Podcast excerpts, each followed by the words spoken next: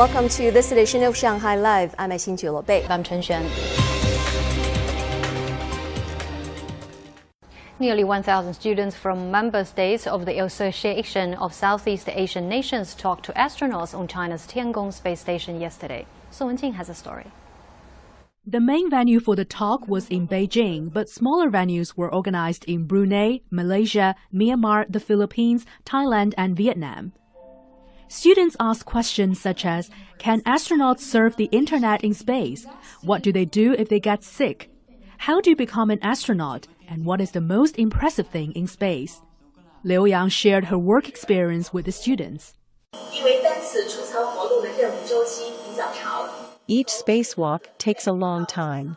It usually takes days from preliminary preparations to recovering physically after a spacewalk. We need to work nonstop in space for six to seven hours. So the spacewalk is a great test both physically and mentally. Fortunately, after scientific training on Earth, my colleagues and I have completed two spacewalks successfully. We are confident we will complete all ensuing spacewalks. In recent years, China has cooperated closely with ASEAN countries in space technology applications, communication satellites, as well as space surveying and mapping. Students said the special class aroused their passion for space exploration. I feel honored to speak to Chinese astronauts. This activity helps Thai teenagers develop their love for aerospace and scientific research. If I become an astronaut in the future, I hope I can visit China's space station. It is so meaningful that uh, for students, since it will really open up their horizon for them to explore the world. Astronauts also send their best wishes from the space. We wish your space dreams can come true one day. We wish friendly cooperation between China and ASEAN can yield more fruitful results.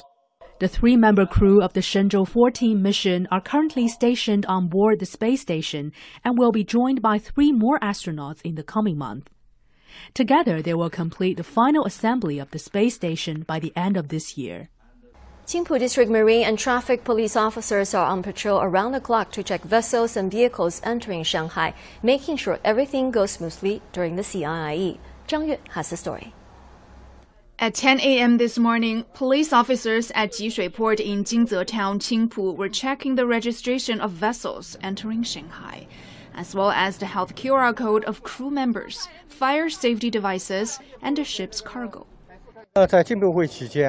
We will cross check the information of every single cargo ship entering Shanghai during the CIIE period, including the port of departure and arrival. We will require them to dock temporarily at our service area for further checks if there is something wrong with the information. They will be told to turn back if necessary. Since October 26th, Qingpu police have checked around 300 ships and vessels at Hangshen Water Channel, Changhushen Channel, and Jishui Port. 12 water inspection stations have been set up to make the process more efficient. Also in Qingpu, traffic police were conducting safety checks at the Xujing toll gate on the G50 expressway.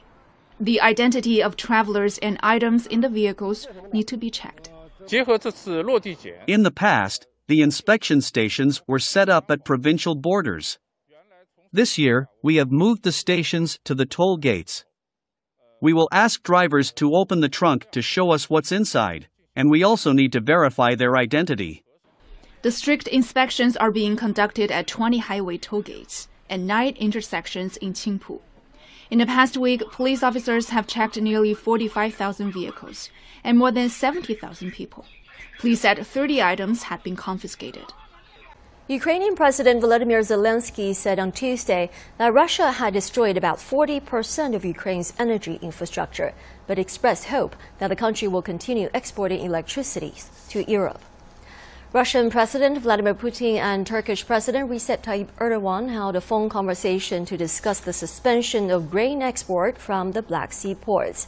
Putin said he is demanding a guarantee from Ukraine that it will not use the humanitarian corridor for military purposes before he would agree to resuming shipments.